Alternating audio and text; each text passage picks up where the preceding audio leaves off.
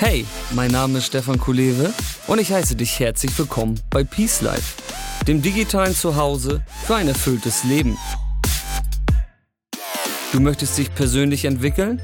Dann hör die Peace Life Talkshow mit inspirierenden Persönlichkeiten und erfahre alles über ihre Tipps, Tricks und Mindsets. Das Leben ist ein Geschenk? Lasst es uns auspacken. Peace Life. Create yourself.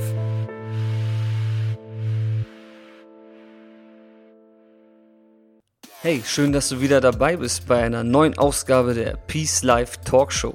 Wie du ja weißt, ist Peace Life meine Mission.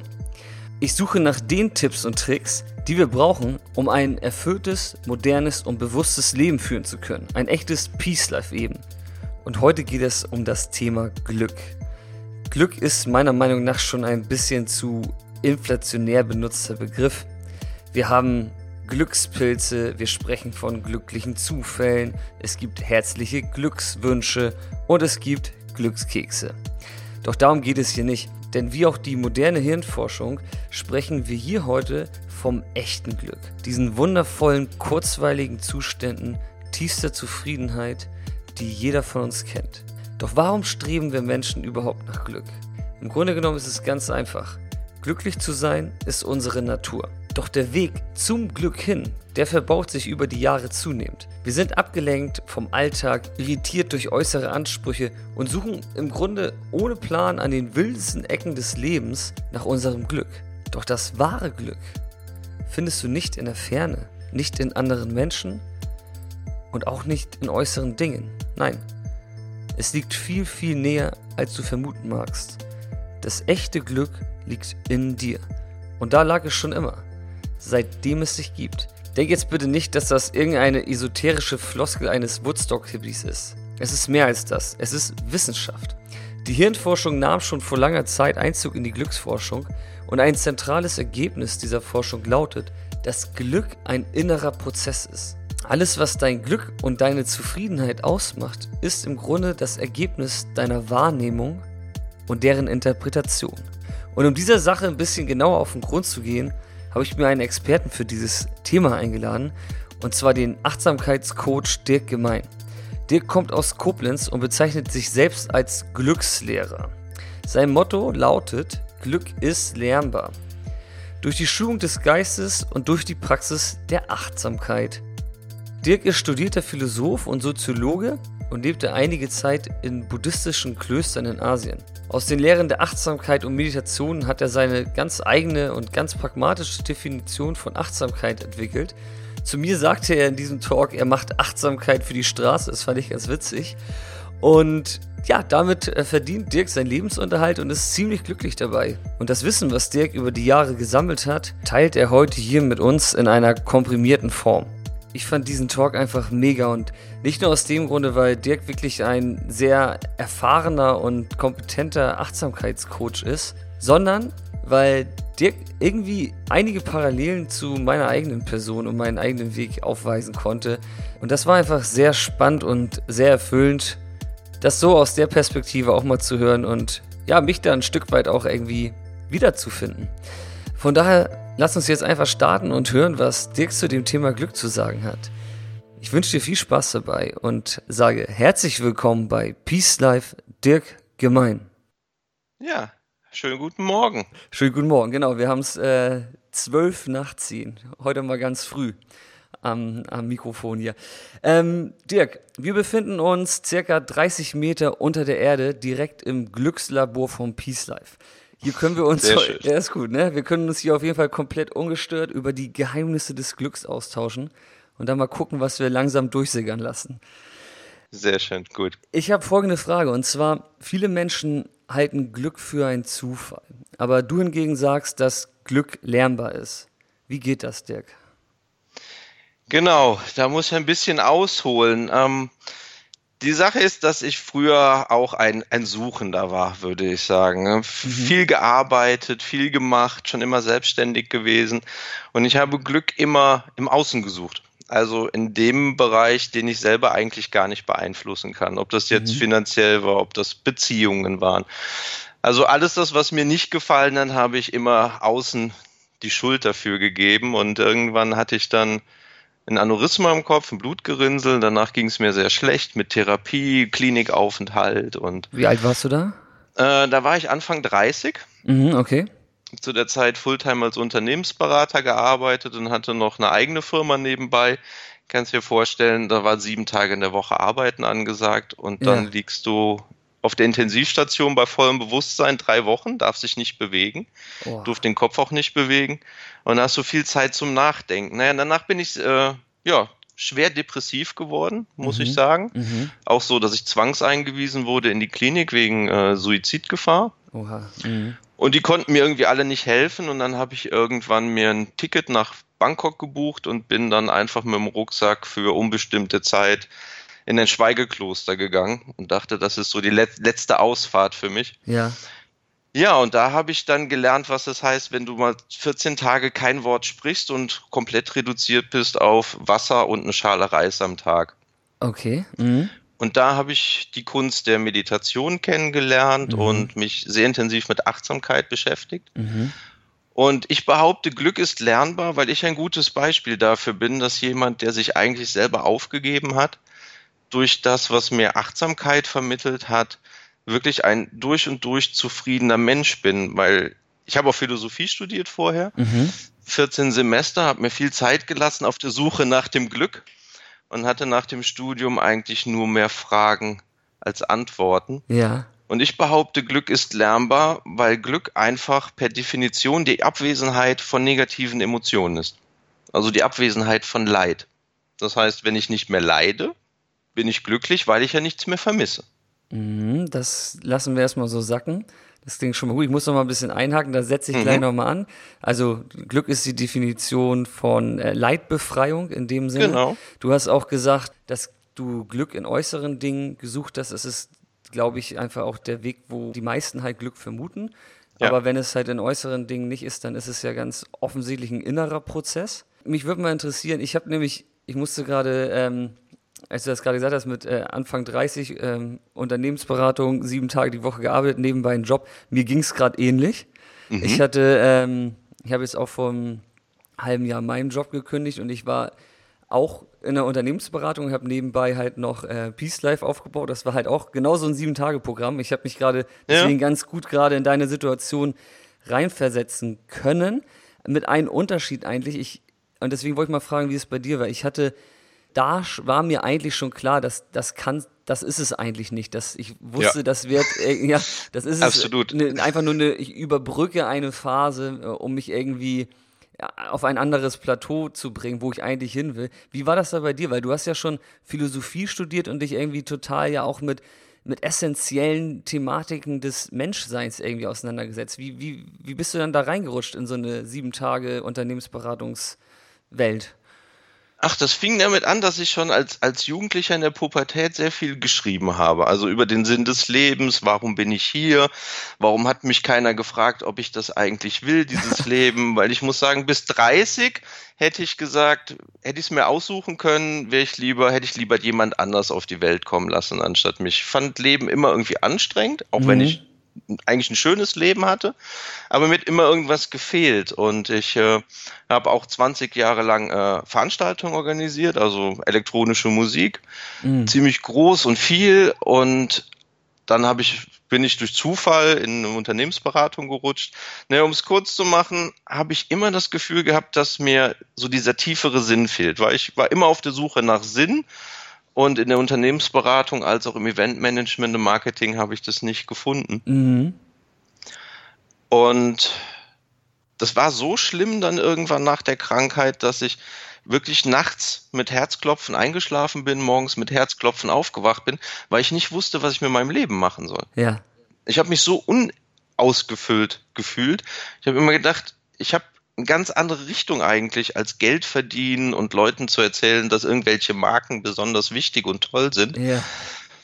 Und so kam das dann eigentlich, dass ich jetzt sagen kann, das, was ich mache, ist nicht Beruf, sondern Berufung. Und ich Leuten das, was mir das Leben gerettet hat, mhm. anderen Leuten jetzt beibringen darf, was ich als ein, ein riesiges Geschenk ansehe. Ja, Das, das klingt super. Ich kann mich total wiederfinden in deinem Lebensdorf und äh, auch ich hatte mit Musik früher zu tun. Deswegen finde ich es äh, gerade total witzig, dass wir da sehr, sehr, sehr, sehr viele Parallelen hatten und das, was du gerade beschrieben hast, äh, das kann ich äh, einfach so, so gut teilen und nachvollziehen. Diese, diese Suche nach, ja, was, was, ja, nach wie, wie lebe ich richtig? Was soll ich hier? Ja, und äh, genau. Das, genau. Und äh, ich hatte auch immer komischerweise auch immer im Kopf früher die, die, die Zahl 30. Das Alter war bei mir immer so ein, so ein Punkt. Ich habe mir irgendwie mal, als ich auch Anfang 20, das ging ja schon früh los, so diese ganzen Gedanken. Und da war für mich immer so, irgendwie ab 30 habe ich das Gefühl gehabt, da wird alles gut. So, Mhm. ich, ich weiß nicht warum, aber ich hatte das, ich hatte das im Gefühl. Deswegen war das immer so. Und in der Tat war es dann auch so. Bei mir war es dann irgendwie sogar auch in dem Fall ähnlich. Ich habe es nämlich auch, und da will ich jetzt mal hinschwenken, auch in der anderen Kultur kennengelernt. Und zwar habe ich dann meine jetzige Frau, Ehefrau kennengelernt und äh, die ist Vietnamesin und demnach auch in einem äh, buddhistischen Umfeld aufgewachsen, einer buddhistisch orientierten Kultur. Und das war ja bei dir anscheinend auch sozusagen dieser, dieser Wandel, dieser Sinneswandel, ne? weil du da in, in, Total. in, in dem Fall dann in Thailand warst, die, sind, die haben ja auch eine sehr buddhistische Kultur. Was war da jetzt für dich der, der Punkt, dass du auf einmal da auch eine neue Richtung bekommen hast? Oder warum hat sich da auf einmal dein Leben mit Sinn gefüllt? Du hast ein sehr schönes Wort genannt, Richtung. Ja. Ähm, es drehte sich meistens immer alles ums Außen, was dazu geführt hat, dass es in mir irgendwann sehr, sehr dunkel wurde. Und durch Achtsamkeit habe ich gelernt, diesen, den Blick vollkommen in die andere Richtung zu drehen. Deswegen bin ich damals auch so extrem in, in so ein extremes Kloster gegangen nach Asien, weil du hattest wirklich nichts. Du hattest, du hast auf dem Boden geschlafen, zehn Mhm. Stunden Meditation, 14 Tage kein Wort sprechen. Das heißt, du warst reduziert nur noch auf dich. Ja. Und dann hast du natürlich Zeit mal zu gucken, was passiert, wenn du keinerlei Ablenkung hast nach außen. Und das hat mir dann irgendwann gezeigt, dass diese Reise eigentlich gar keine Reise von mir weg war, sondern eine Reise zu mir hin. Und dann verstanden habe, dass ich der Einzige bin, der die Emotion, die in mir vorherrscht, dass ich derjenige bin, der sie erschafft Ja. und schlussendlich auch am Leben erhält. Und wenn ich das kann, also meine Vorbilder waren früher Jim Morrison, Friedrich Nietzsche, Schopenhauer, Kierkegaard, Hesse, so die Richtung, ne? ja, als Vorbilder. Ja, genau. Das sind so Sachen, die mich sehr geprägt haben. Deutsche Romantik und deutsche Philosophie. Mhm. Und es war alles eher sehr leidvoll. Und ich kann heute sagen, Jim Morrison war so mein ganz großes Vorbild in, in der Jugend. Und er hat diesen schönen Satz geprägt, ich spüre das Leben am intensivsten am Schmerz. Mhm. Und ich mochte diese romantische, melancholische Sicht der Welt. Ich war auch, glaube ich, so eine schlechte Jim Morrison-Kopie in meiner Jugend. Ist auch ein bisschen selbstzerstörerisch, dieser Ja, melancholische genau. Ansatz, ne? Ja. Mhm. Total. Ich habe bestimmt tausend Gedichte geschrieben. Ich habe drei Romane angefangen. Ich habe auch einen Roman fertig geschrieben. Und es ist alles sehr leidvoll. Ja, ja. Und ja, heute habe ich dann die Jim Morrison Poster abgehangen und seitdem steht hier ein schöner Buddha. Oder hier steht auch ein Bild von Thich Nhat Hanh. Ja. Und so habe ich dann Jim, den Weg von Jim Morrison gegen den, ja, den Weg des Buddhas oder den mittleren Weg der Achtsamkeit getauscht. Und ich muss sagen, das ist auf jeden Fall die schönste Straße, auf der ich je gefahren bin. Ja, Wahnsinn. Cool. Kann ich voll nachempfinden. Finde ich richtig schön, was du gerade gesagt hast. Deswegen muss ich einmal kurz sacken lassen. Ist das so das westliche Bild von Welt gegenüber dem östlichen, also da, wo halt die buddhistische Philosophie herkommt, irgendwie einfach rauer ist und Ja, es ist rauer. ja, Wir leben eigentlich überhaupt gar nicht in dem Moment, in dem wir gerade stecken. Das heißt, Genau. wir sind eigentlich permanent in der Vergangenheit oder in der Zukunft mit unserem Gedanken. Und in meinen Kursen stelle ich den Leuten oftmals die Frage, wenn du einen Kredit für ein Haus haben möchtest bei der Bank und sagen wir mal, es geht um 500.000 Euro, mhm. Würdest du da eine Blanko-Unterschrift hinschicken und die dürfen da reinschreiben, was sie wollen? Mhm. Jeder vernünftige Mensch würde dann sagen, nee, um Gottes Willen, das würde ich ja nicht machen, ist eine wichtige Entscheidung, da wäre ich gerne dabei. ja, Bei solchen Dingen sind wir gerne dabei, aber wenn wir unsere eigene Emotion herstellen, dann sind wir meistens nicht dabei und haben das Gefühl, dass es automatisch ist. Und wir in unserem westlichen Kulturkreis beschäftigen uns extrem mit dem Außen ja, und was wir gar nicht kennen, ist Stille, weil ich kenne in meinem Freundeskreis niemanden, der zum Beispiel in eine Kirche geht, wo ein Raum der Stille ist. Mhm. Und die asiatische Kultur, ich war auch lange noch in Laos und Kambodscha, habe da noch in anderen Klöstern gewohnt lange Zeit. Die Menschen nehmen sich Zeit, um zu gucken, wo sie eigentlich gerade sind. Mhm. Und um in diesem Moment zu bleiben, in dem ich gerade bin, da wir das nicht geübt sind, muss man das trainieren. Und da kommt man dann ganz schnell zur Meditation. Ja. Was am Anfang sehr schwierig ist. Und ich immer sage, sucht euch einen Lehrer, wenn ihr das lernen wollt, ansonsten werdet ihr an euch selber verzweifeln. Ja. Und wenn man diesen Weg in die Stille einmal findet, kann man auch einmal auch hören und sehen, welche Eigendynamik dein Verstand eigentlich hat.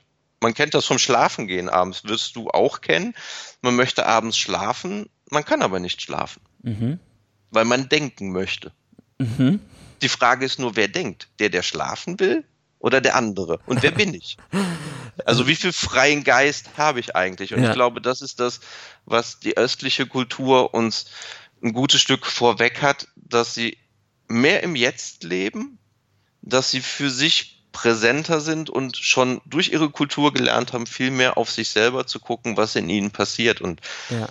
Bei uns geht es ja eigentlich nur darum, was hast du, was kannst du, wer bist du? Sehr viel und sehr oft. Cool. Wahre Worte. Ähm, das ist auf jeden Fall auch ein Punkt, glaube ich, der sich hoffentlich jetzt irgendwie auch mal bald ändert. Und da versuche ich auch mit Peace Life anzusetzen, dass man das mal auch versteht, dass wir die Wahl haben, wie wir denken, in welche Richtung wir denken und wo wir halt auch unsere, unsere Zufriedenheit oder unser Glück suchen. Absolut. Absolut, genau. Und das bereichert mich halt auch so sehr, nochmal die, die Ehe zu meiner Frau, weil da ich so, da habe ich im Prinzip immer den direkten Kontakt zu dieser anderen Kultur und das muss man halt wirklich einmal irgendwie erfahren haben. Das war mir für, früher auch nicht klar. Aber das ist, das sind zwei Flüsse, die in verschiedene Richtungen strömen, wie man das Leben im Prinzip lebt. Ja. Und ähm, ich habe aber mal eine Frage und äh, du bist ähm, Achtsamkeitstrainer und auch Meditationslehrer. Unser Verstand, der ist lieber in der Vergangenheit oder in der Zukunft. Aber warum? Wenn doch eigentlich der, der gegenwärtige Moment für uns das, das Beste im Grunde ist. Hm. Ja, das hat, hat ein paar Gründe. Zum einen liegt es daran, dass all unser Denken ja auf Erfahrung basiert. Also es ist relativ schwierig zu denken, wenn du kein Futter hast, mhm. mit dem du denken kannst. Es ist wie eine Zutat. Eigentlich sind Erfahrungen wie Zutaten. Genau. Das heißt, ich bewerte ja mein Leben auf dem, was ich schon erlebt habe und was, was ich daraus für Rückschlüsse gezogen habe. Und die projiziere ich natürlich sehr gerne in die Zukunft. Dann sind wir sehr schnell bei Zukunftsangst oder Sorgen, was passieren könnte. Auf der einen Seite. Auf der anderen Seite habe ich vielleicht Sachen in der Vergangenheit erlebt, die mir nicht gut getan haben, die mich vielleicht verletzt haben, Leid in mir erzeugt haben. Mhm. Die sind dann natürlich wieder auch Basis für das Denken. Also versuche ich, habe ich meistens irgendwie Angst für die Zukunft, vor der Zukunft, mhm. oder ich hänge irgendwie in der Vergangenheit und bedauere irgendetwas. Ja. Das ist das, was wir sehr oft machen. Man geht davon aus, dass bei den meisten untrainierten Menschen der Anteil von jetzt Gewahrsein, so wie wir das in der Achtsamkeit nennen, nämlich indem man vollkommen im derzeitigen Moment Wald mhm. bei weit unter einem Prozent ist pro Tag. Ja, das ist Wahnsinn. Und dann sage ich meinen Schülern ganz gerne, um das immer drastisch zu machen, ich sage, Leute, ihr verschlaft 99 Prozent eures Lebens. Ja, true story. Das ist es einfach. Die Gesichter müsstest du da mal sehen. Ja, die kenne ich. da gehen die Kinnladen runter und den Leuten wird auf einmal bewusst, dass sie nie da sind, wo sie Entscheidungen treffen. Exakt. Weil du musst dir überlegen, Emotion ist ja nur das Resultat von Denken. Mhm. Also Emotion entsteht ja, wenn wir von Alltagsemotionen sprechen, wie Wut, Angst oder sowas, ja nur auf Grundlage von dem, wie ich die Welt bewerte. Exakt, ja. Mhm. Wenn ich da aber nicht präsent bin und merke, wie ich das tue, bin ich ganz schnell in der Zukunft und habe vielleicht Angst vor der Zukunft oder ich hänge in der Vergangenheit und ich tue mir selber leid, weil dieses und jenes in der Vergangenheit passiert ist. Und das wiederum bringt auch Angst hervor, weil du das vermeiden möchtest für deine Zukunft, ne?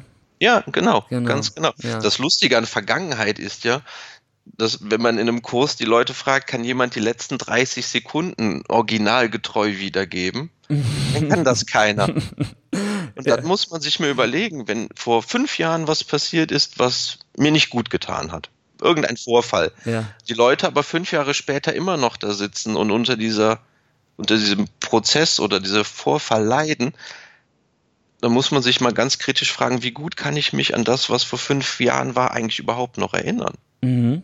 Also ist Vergangenheit nicht mehr ein, ein Stück weit das, was passiert ist, auf der anderen Seite aber sehr viel kreative Arbeit, um sich überhaupt erinnern zu können. Ja. Und dann die Frage, erinnere ich mich eigentlich mehr an die Emotion?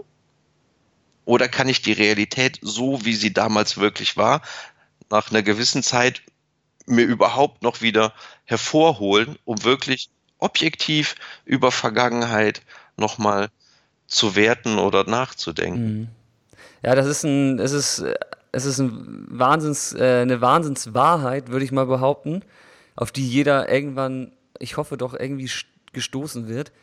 Wir arbeiten dran. Ja, wir arbeiten dran, Dirk, auf jeden Fall, weil ich, das waren auch so eine Themen, die zum Beispiel mich irgendwie mit, ich, ich schätze mal so 14, 15, richtig zerbohrt haben. Ich konnte nicht fassen, was ist vergangen und was ist Zukunft. Ich, das war für mich kognitiv nicht lösbar im, im Verstand. Mhm. Und ich habe dann natürlich meine Eltern gefragt und die haben gesagt, was willst du? Ähm, das können wir dir jetzt nicht äh, irgendwie beantworten, so, ne? Und ähm, ich war dann irgendwann, hat man ja auch immer, ist man viel, äh, ist man ja auch, hat man sich weiterentwickelt und letztendlich war es dann Jon Kabat-Zinn, der mir das mhm. irgendwie mal irgendwann richtig, äh, als ich dann mal sein Buch zu fassen hatte, da hatte ich das dann irgendwann richtig auch für mich aufgefasst. Und ich spreche auch äh, über Achtsamkeit in den Vorträgen und dann, ich erkläre das immer so, jeder hat ja irgendwelche anderen Muster, ich erkläre es immer wie so ein Dominospiel, äh, die Dominosteine, die umkippen. Und mhm wo guckst du hin, wenn du, wenn du so, dir so eine Reihe Dominosteine, die rum umfallen, anguckst? Du guckst dir eigentlich immer genau den an, der umfällt. Weil das ist das Spannendste in dem ja. Sinne. Du guckst dir nicht an, die umgefallen sind, Vergangenheit, und du guckst dir auch ja. eigentlich nicht an, die noch stehen. Ja. So, und ich finde immer, für mich ist das immer, weil ich hole mir immer diese Metapher rein und vielleicht auch für die Zuhörer jetzt einmal, ich denke mir immer, jeden Moment ist wie so ein umkippender Dominostein. Und auf den konzentriere ich mich einfach.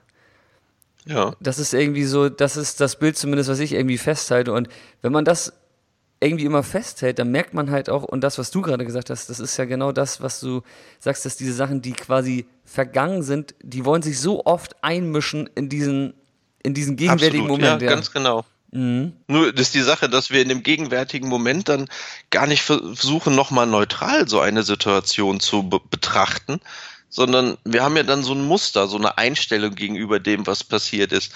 Und viele sind gar nicht in der Lage, diese Einstellung zu ändern, mhm. Weil sie einfach gar nicht wissen, wie.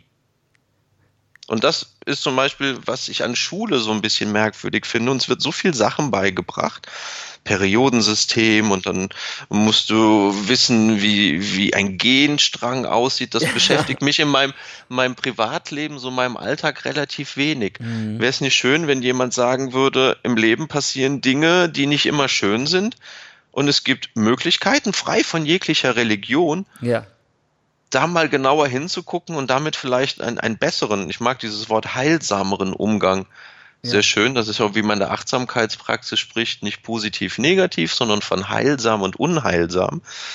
Dass man da im Leben vielleicht ein bisschen darauf vorbereitet wird. Und das hat natürlich in, zu meiner Schulzeit definitiv nicht stattgefunden. Ja, das wäre ein Traum, wenn es das geben würde. Also ich. Es kommt langsam. Es gibt es in manchen Bundesländern gerade als Pilotprojekt das Schulfachglück.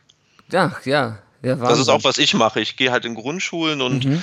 unterrichte Lehrer und Schüler ja. in Sachen Meditation und Achtsamkeit. Und das ist natürlich ein großes Geschenk, das machen zu dürfen. Ja, voll. Und das geht auch total in die richtige Richtung. Ich habe auch schon mal gehört, dass es auch ähm, ja, Meditation für Kids irgendwie auch schon irgendwo in Deutschland schon ein Projekt gibt.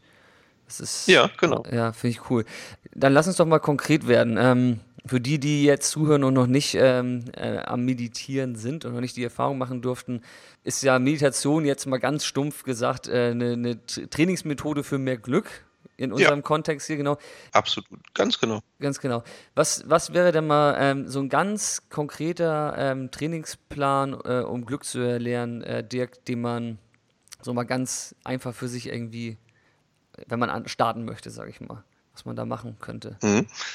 Du hast gerade sehr schön gesagt, ganz stumpf, es ist eine Form von Training. Mhm.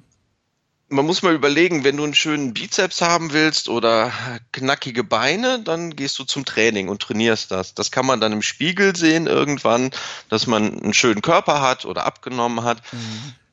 Ich sage den Leuten immer, es gibt einen viel wichtigeren Muskel, den man trainieren kann und das ist dieses komische Ding zwischen meinen Ohren. Mhm. Deswegen nenne ich das Gehirn seit ein paar Jahren mein Glücksmuskel. Ja, berechtigt. und Warum meditieren? Na, ganz einfach, weil man seinen Verstand einfach so weit trainieren sollte, dass am Ende immer das Ergebnis rauskommt, was ich eigentlich gerne hätte. Und das ist meistens nicht Wut, Angst, Trauer oder Neid. Mhm. Das passiert ja eigentlich nur dadurch, dass wir unser, unseren Geist nicht so weit schulen, dass wir eine Wahlmöglichkeit haben, ob es mir gut oder schlecht geht. Die Wahlmöglichkeit besitze ich heute. Und Meditation gibt dir einfach erstmal einen Eindruck, gerade als Einsteiger davon, wie du wirklich funktionierst. Ja. Also, dass du dich nicht konzentrieren kannst auf deine Atmung, sondern du immer noch irgendwas denkst, obwohl du dir das gar nicht vorgenommen hast. Und gerade da sieht man schon, das ist das, was bei den Einsteigern äh, wirklich so ein Aha-Erlebnis auslöst, dass wenn du die in die Stille setzt, mhm.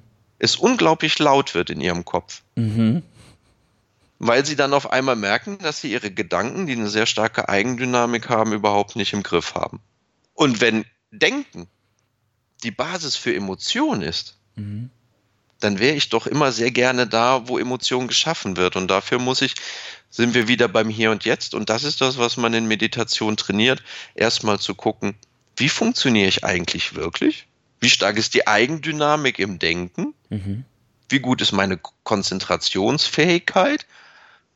Und wie halte ich das eigentlich mit mir aus, wenn ich auf einmal alleine bin?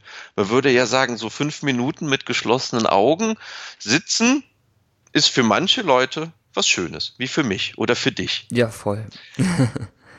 Aber gerade in Grundkursen, wenn du da Leute hinsetzt, die vollkommen untrainiert sind und du lässt die fünf Minuten mit sich alleine, mhm.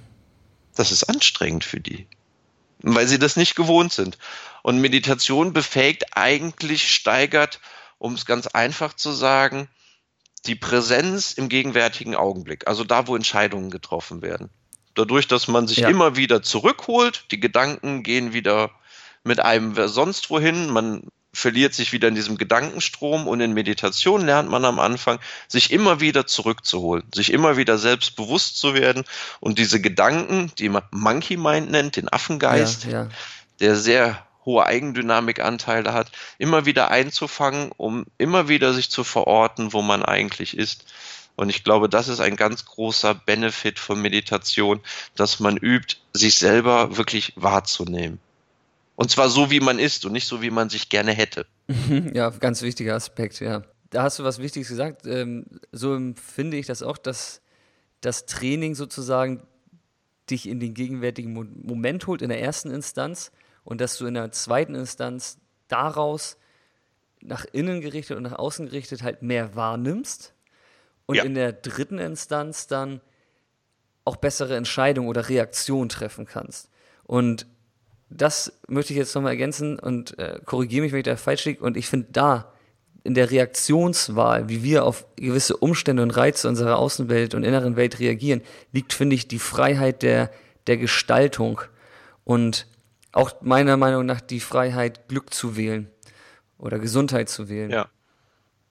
Ja, ganz genau, weil du musst immer an dem, wenn du da sein willst, wo die guten Entscheidungen getroffen sind, dann musst mhm. du da auch hingehen. Ja. Und musst mal überlegen, du kannst schlecht Entscheidungen in der Vergangenheit noch treffen, mhm. du kannst aber auch keine Entscheidungen treffen, die in 20 Jahren erst stattfinden, weil dann ist es ja wieder die Gegenwart. Also, wenn ich mein Leben selber in die Hand nehmen möchte, ja dann sollte ich immer da sein, wo es gerade stattfindet. Und das ist immer jetzt. Das ist gut. Dann, dann ist nämlich die Frage, wie wichtig ist dann noch das, was ich in Vergangenheit gelernt habe? Das heißt nicht, dass alles schlecht ist, was in der Vergangenheit war, aber Achtsamkeit ist ja der Weg der Befreiung vom Leid. Und wenn ich im Hier und Jetzt präsent bin, kann ich mir eigentlich in jeder Situation, egal wie schlimm die ist, aussuchen, zu einem gewissen Maß, welche Form von Emotion sollte das Resultat sein? Ja. Da kann ich dir eine ganz nette, kurze Geschichte erzählen. Ich hatte mhm. vor zwei Jahren einen schweren Motorradunfall und habe meinen Unterkörper nicht mehr gespürt und lag dann in der Notaufnahme im Krankenhaus. Boah. Und dann standen zwei Ärzte vor mhm. dem Zimmer bei offener Tür und unterhielten sich darüber, ob das Bein ab muss. Oh Mann. Und mein erster Gedanke war, okay, Bein ab, aber was hat Bein ab mit meiner Emotion zu tun? Mein Leben ist gut genug, auch wenn ich gar keine Beine mehr hätte. Schlussendlich stellte sich raus, dass es gar nicht um mich ging bei dem Gespräch, oh.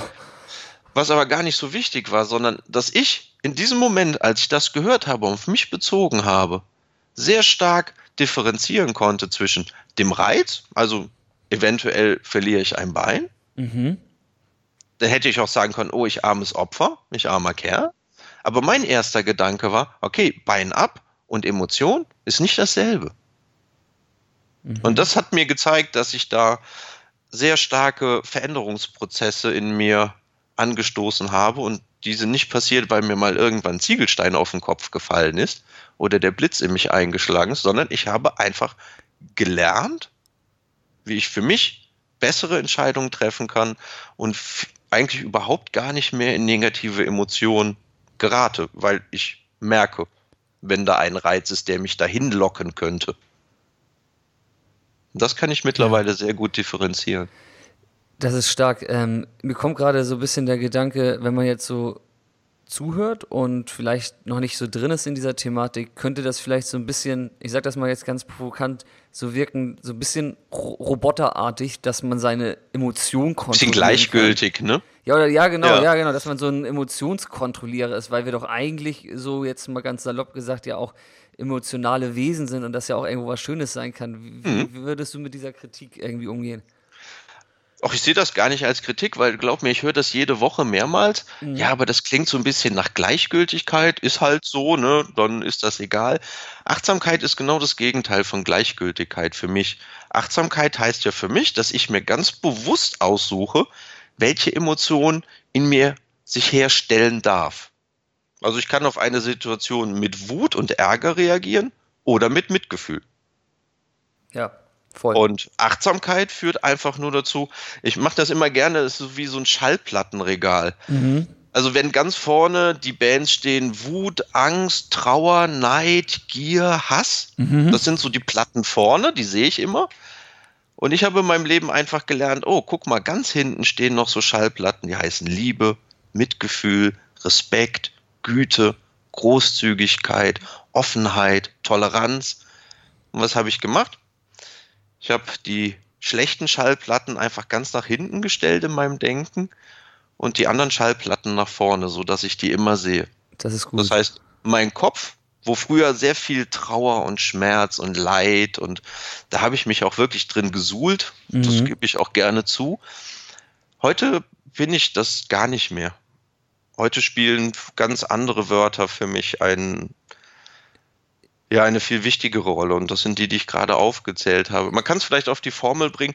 Früher war ich immer nur auf der Suche und heute habe ich in der Mitte meines Lebens das Prinzip von Achtsamkeit. Das heißt, ich weiß immer, wo ich eigentlich stehe im Leben, weil ich immer merke, wie weit ich davon weg bin oder wie nah ich dran bin. Und das ist für mich einfach durch Achtsamkeit in die Mitte meines Lebens zu pflanzen, hat mein Leben wirklich ein überschaubares Koordinatensystem gewonnen, in dem ich wirklich gucken kann, wo stehe ich und wo will ich eigentlich hin. Und das hatte ich früher nicht. Du hast quasi Glück erlernt. Ja, ja, ja, man kann es wirklich lernen. Also man muss einfach nur verstehen, wie ja. funktioniere ich und was mhm. gibt es für Alternativen. Die meisten Emotionen entstehen ja daraus, dass Leute denken, es gibt keine Alternative. Genau, weil sie Glück auch für Zufall halten oder generell das Leben für Zufall halten in dem Kontext, ja. Ja. In meinen Vorträgen stelle ich gern die Frage, was ist Glück? Dann melden sich die Leute. Geld traut sich ja komischerweise nie jemand zu sagen. ja. Obwohl alle die meiste Zeit ihres Lebens eigentlich auf der Jagd danach damit verbringen. Ja. Und dann kommt sowas wie Gesundheit und Familie ist Glück. Genau. Im Philosophiestudium lernt man, lernt man im ersten Semester Logiksätze. Und dann frage ich immer, was ist denn mit dem, mit dem Waisenkind, das chronisches Asthma hat? Und Single. Ja. Dann wäre das ja per Definition unglücklich. Ja. Aber man kann auch krank und ohne Familie sehr glücklich sein, wenn man in sich voller Mitgefühl, voller Liebe, voller Respekt und voller Zufriedenheit ist. Ja. Das geht. Eben. Glück hat nichts mit Zufall zu tun.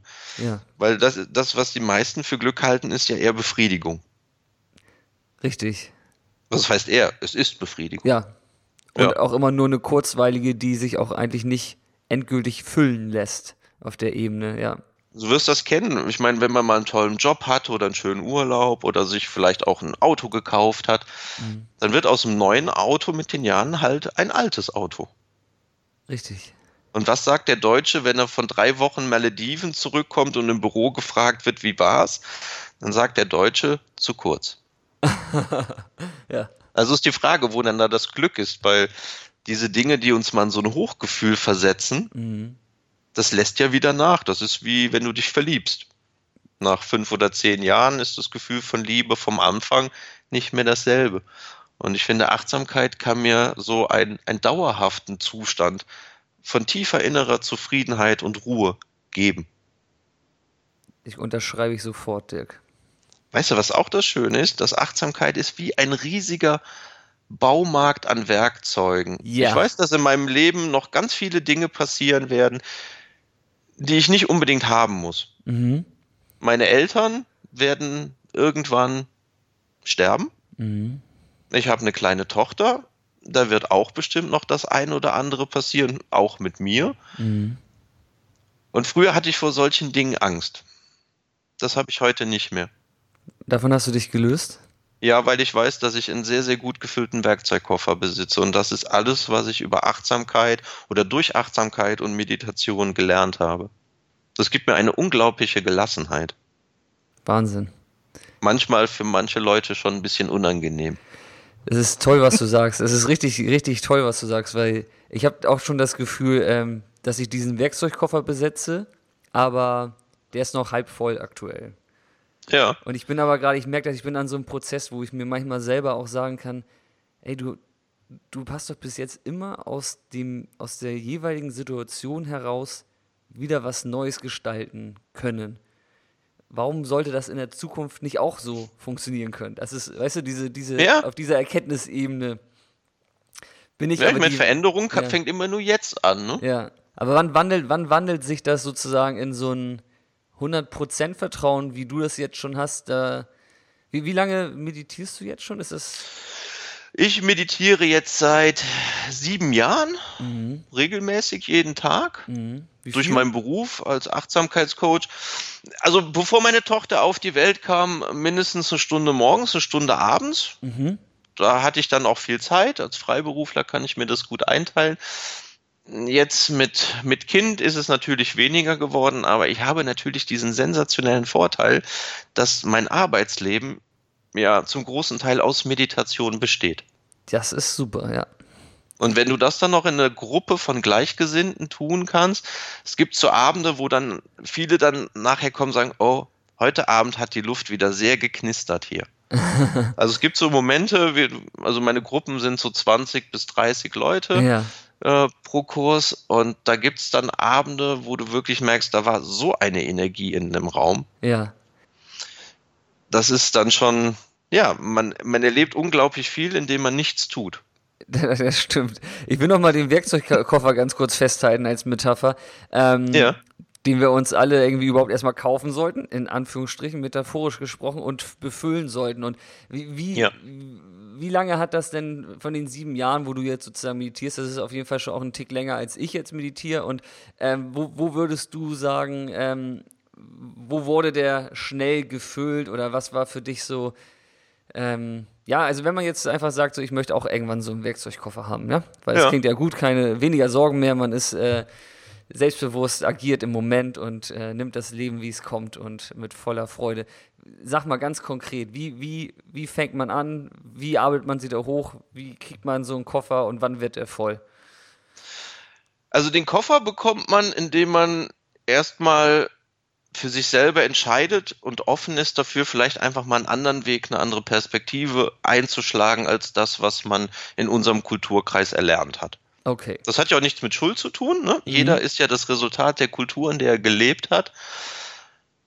Wenn man dann sich fürs Meditieren entschließt, weil für mich war wirklich die Initialzündung, als ich das das erste Mal gemacht habe, habe ich mir den Wecker auf eine Viertelstunde gestellt und habe nach der Viertelstunde gemerkt, dass alles, was ich mir vorgenommen hatte, nicht passiert ist. Mhm. Sondern ich habe eine Viertelstunde einfach da gesessen mit Augen zu und an irgendwas gedacht. Mhm. Und das war so ein Aha-Erlebnis, dass ich gedacht, jetzt bist du 30 Jahre alt, mhm. aber du bist nicht mal in der Lage, dich auf dich selber zu konzentrieren. Mhm. Wenn ich das nicht kann, bin ich weder Herr meines Denkens und damit auch nicht meine Emotion. Und das war die erste Meditationssitzung, die ich selber privat hatte und das war so ein, ein Augenöffner, dass mich das so angezündet hat.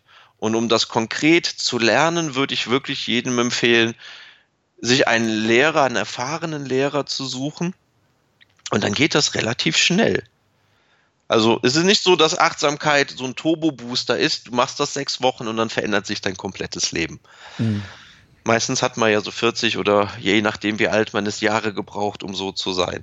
Genau. Aber ganz konkret ist es einfach, sich auf etwas Neues einzulassen mhm. und einfach diesen Weg mal wertfrei für sich selber zu testen. Mhm. Und da gehört halt Meditation dazu und da würde ich definitiv einen Kurs machen oder ein Seminar besuchen, weil dieses alleine das zu tun führt meistens dazu, dass man irgendwann resigniert. Ja, das stimmt.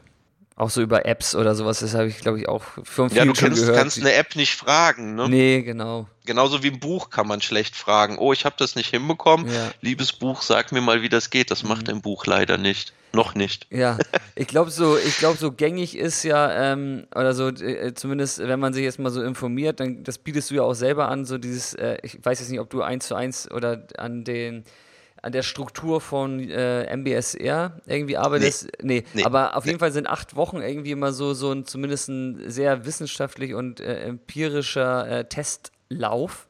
Mhm. Und äh, aber mich würde einfach mal interessieren, ich habe das Gefühl, so, dass das viele abschreckt acht Wochen jetzt so, das ist ja auch, ähm, klingt ja auch erstmal hart irgendwie. Und ja. ähm, wann gibt es nicht auch ein, also ist, was ist denn so der minimalste, kurz, kürzeste Intervall, auf den man sich vielleicht erstmal einlassen müsste, damit man irgendwie von daraus dann auch merkt, so, okay, jetzt fülle ich doch mal die acht Wochen?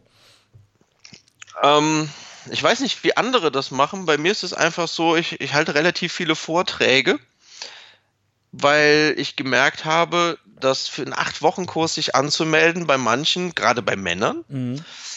die Hemmschwelle relativ groß ist. Also halte ich einen anderthalbstündigen Vortrag und die merken, oh, das ist gar nicht esoterisch, Meditation. Mhm. Ja. Oh, es hat ja gar nichts mit Religion zu tun. Oh, das klingt ja irgendwie ganz plausibel, was der da vorne erzählt. Mhm. Also, man muss sich darauf einlassen, sollte man tun. Es gibt spirituelle äh, Leute, die machen das definitiv auf einer spirituelleren Ebene als ich. Ich sage immer, ich mache Achtsamkeit für die Straße. also ganz pragmatisch. Bei mir gibt es auch keine Pflicht, wie lange die Leute zu meditieren haben. Das ist ja die Eigenverantwortung jedes eigenen. Mhm. Also jeder entscheidet selber. Und Meditation ist ja nicht nur, dass du auf dem Kissen sitzt, sondern man kann ja auch beim Kartoffelschälen meditieren, mhm. indem man bewusst Kartoffeln schält. Man kann Gehmeditation machen, indem ich von zu Hause bis zum Auto ja. bewusst gehe. Oder vom Auto ins Büro. Also das kleinste Level ist, ja. sich auf was Neues einzulassen. Und ich glaube, auf das, was man sich einlassen muss, mhm. ist auf sich selber. Okay. Mhm. Aufhören, sich von sich selber abzulenken. Mhm, mhm.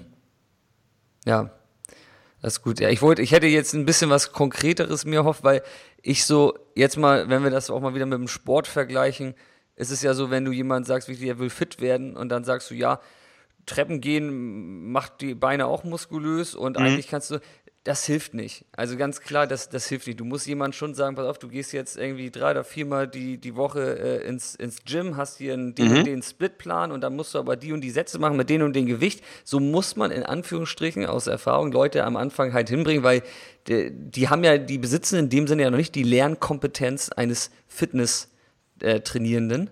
Äh, ja, okay. Und, und ich, ich glaube, das lässt sich auch wahrscheinlich auf Achtsamkeit übertragen, weil Du hast ja recht mit diesen Dingen, dass man das auch beim Kartoffeln schälen und in, in jedem Moment auch machen kann. Aber also aus meiner eigenen Erfahrung, das hätte ich am Anfang nicht gecheckt. Ja, das ist genau der Grund, warum ich sage, dass es sehr schwierig ist, autodidaktisch damit anzufangen. Also genau. du musst bereit sein, dich ein ja. bisschen einzulesen. ich glaube, wirkliche Meditation ohne Wissen über Achtsamkeitspraxis mhm. und wofür das da eigentlich gut ist, ist relativ schwierig. Weil viele kommen ja auch mit der Vorstellung dahin, dass man da sitzt und dann einfach gar nichts mehr denkt. ja. Das dauert, bis man da angekommen ist, das dauert. Also was man ganz pragmatisch machen kann, man könnte einfach mal versuchen, drei Minuten nichts zu machen. Ja. Und jeden Tag drei Minuten nichts machen. Aber wirklich nichts. Auch nichts angucken, sondern einfach mal die Augen zumachen und einfach mal seiner Atmung zu folgen und einfach mal zu beobachten, was tue ich in den drei Minuten? Das ist, glaube ich, so die, ein, die, die ein, einfachste, konkreteste Übung, die man machen kann. Einfach sich vornehmen, ich möchte mich drei Minuten nur auf meine Atmung konzentrieren, wie Luft ein- und ausströmt. Das ist das Einzige, was ich drei Minuten machen will. Und da wird man ganz schnell feststellen, dass man dazu überhaupt nicht in der Lage ist. Ja. Und das sollte eigentlich dieser Augenöffner sein, dass wenn ich meine, ich meine, ich meine eigenen Gedanken, ich produziere die ja und ich habe die nicht unter Kontrolle. Mhm. Also ich finde, das ist so eine gewaltige Einsicht, dass ich doch ganz gerne eigentlich derjenige wäre, der meine Gedanken unter Kontrolle hat. Und damit, glaube ich, bekommt man ganz viele Leute, ohne spirituell sein zu müssen, ans Meditieren, mhm. sofern das für sie eine interessante Erfahrung ist, die Neugier weckt. Ja. So war das zumindest bei mir. Voll. Mhm. Das ist gut. Damit kann ich was anfangen. Das ist konkret, das, das mhm. ist gut. Und witzigerweise habe ich sogar, fällt mir gerade ein, auf peacelife.de, für alle, die zuhören, gibt es sogar einen Artikel, der heißt ähm, irgendwas mit drei Minuten. Ich glaube, wie drei Minuten dir das Leben retten können. Genau. Und da ist einmal eine Schritt-für-Schritt-Anleitung, ähm, wo man drei Minuten lang einmal sozusagen durch seinen eigenen Körper wandert. Die könnte man machen. Das ist jetzt sogar so ein kleinen, von dir. So, so, ein kurzer Bodyscan. Ja, genau, ein kurzer Bodyscan, drei Minuten, ja. genau. Den einfach mal eine Woche und ich glaube, dann, dann hat man schon mal so latent ein Gefühl davon, was kann passieren, wenn man meditiert. Ja. ja. Es ist am Anfang nicht einfach. Das kann ich so in ja. den Raum stellen, weil das einfach unserem normalen Handeln total widerspricht, was man da macht. Nämlich genau. man macht nichts. Genau, ja, es ist nicht einfach. Ja. Nichts machen ist sehr schwer. Klingt, klingt, immer am Anfang abstrakt, aber es ist so. Es ist ja, so schwer. Ja. Ist, am Anfang klingt dieser Satz wirklich merkwürdig. Ja, das stimmt. Ähm, Dirk, wir haben unfassbar viele ähm, Sachen jetzt gesagt und ähm, auch für mich waren da ganz viele inspirierende Sachen dabei. Ich würde gern einmal versuchen, dass wir den Talk so abschließen. Ich, ich, ich stelle mal eine Frage am Ende und zwar, welchen Rat gibst du dem 18-jährigen Dirk aus heutiger Sicht, um ein glückliches Leben zu führen? Und wir haben schon viel gesagt, aber vielleicht schaffst du es ja irgendwie, das nochmal irgendwie zusammenzuziehen auf, wie aus Marketing-Sicht auf einen Slogan oder eine Tagline oder sowas in die Richtung. Ja, da bleiben wir mal bei meinem, bei meinem Hauptsatz. Was würde ich einem 18-jährigen Dirk sagen? Ich würde ihm sagen, dass Glück in meinen Händen liegt oder in deinen Händen und Glück nicht im Außen zu finden ist. Es ist nicht die Welt, die über Glück oder Unglück entscheidet, sondern ich bin derjenige, der entscheiden kann, wie mein Leben verlaufen soll. Das kann man einfach lernen. Dafür muss man dann ein Schulfach belegen, was so heute noch nicht angeboten wird. Und das ist für mich definitiv Achtsamkeit, was eigentlich unterm Strich heißt, Eigenverantwortung zu übernehmen und die Möglichkeit zu haben, Freiheit zu empfinden. Ja, Freiheit. Ich glaube, das ist das, das, richtige Wort, was Achtsamkeit macht. Schön. Und ich bin froh, dass ich meiner kleinen Tochter, so kurz zum Abschluss, dass ich sie da jetzt begleiten darf und sehr gespannt bin, ob meine Tochter, wenn sie dann mal älter ist, aus Achtsamkeit, ob ich ihr damit einen guten Weg bereiten kann, den ich nicht hatte. Ich musste da mit 30 erstmal durch ein tiefes Tal gehen, um unter Leidensdruck dahingeschubst zu werden. Und ich würde mich freuen, wenn das generell in der Gesellschaft und auch gerade in unserem Bildungssystem Glück ein zentraler Kern wird, anstatt Finanzoptimierung. Ja, das wäre schön. Schöne Worte, Dirk. Ähm, deine Tochter kann sich dann, glaube ich, auch glücklich schätzen, ähm, mit so einem Dad aufzuwachsen. Wir können ja in 18 Jahren nochmal einen Talk führen, wenn es Peace Life noch gibt. Genau, dann holen wir sie dazu. Ja, holen wir sie dazu, fragen, ob das alles geklappt hat. und sie hilft mir beim Üben. Ja. Weil ich meine, ein anderthalbjähriges Kind macht viele Dinge, die du nicht willst. Oder mhm. das Kind macht Dinge, die, die du dir anders vorgestellt hast. Und immer, wenn sie an meine Nerven geht, gucke ich sie an und sage immer nur, hallo kleine Achtsamkeitsübung. Weil ich kann an ihr extrem gut üben, in mir ruhig zu bleiben. Das glaube ich. Und da hilft sie mir unglaublich. Also ist meine Tochter ist eigentlich mein Lehrer. Das ist gut. Das ist gut. Ich glaube, das wird sie mal freuen, wenn sie das später hört. Das Sehr hoffe gut. ich. Sehr gut. Dirk, ähm, es war ein tolles Gespräch mit dir. Ich bedanke mich ganz doll. Äh, alle, die zugehört haben, ähm, ihr wisst, wenn ihr in der Nähe in Koblenz, oder Dirk? Koblenz? Genau, genau Koblenz. seid genau. und ihr wollt Meditation lernen, dann geht zu Dirk. Das ist, glaube ich, eine gute Wahl. Und ja, vielen Dank, Dirk, und ich wünsche dir ein schönes Wochenende.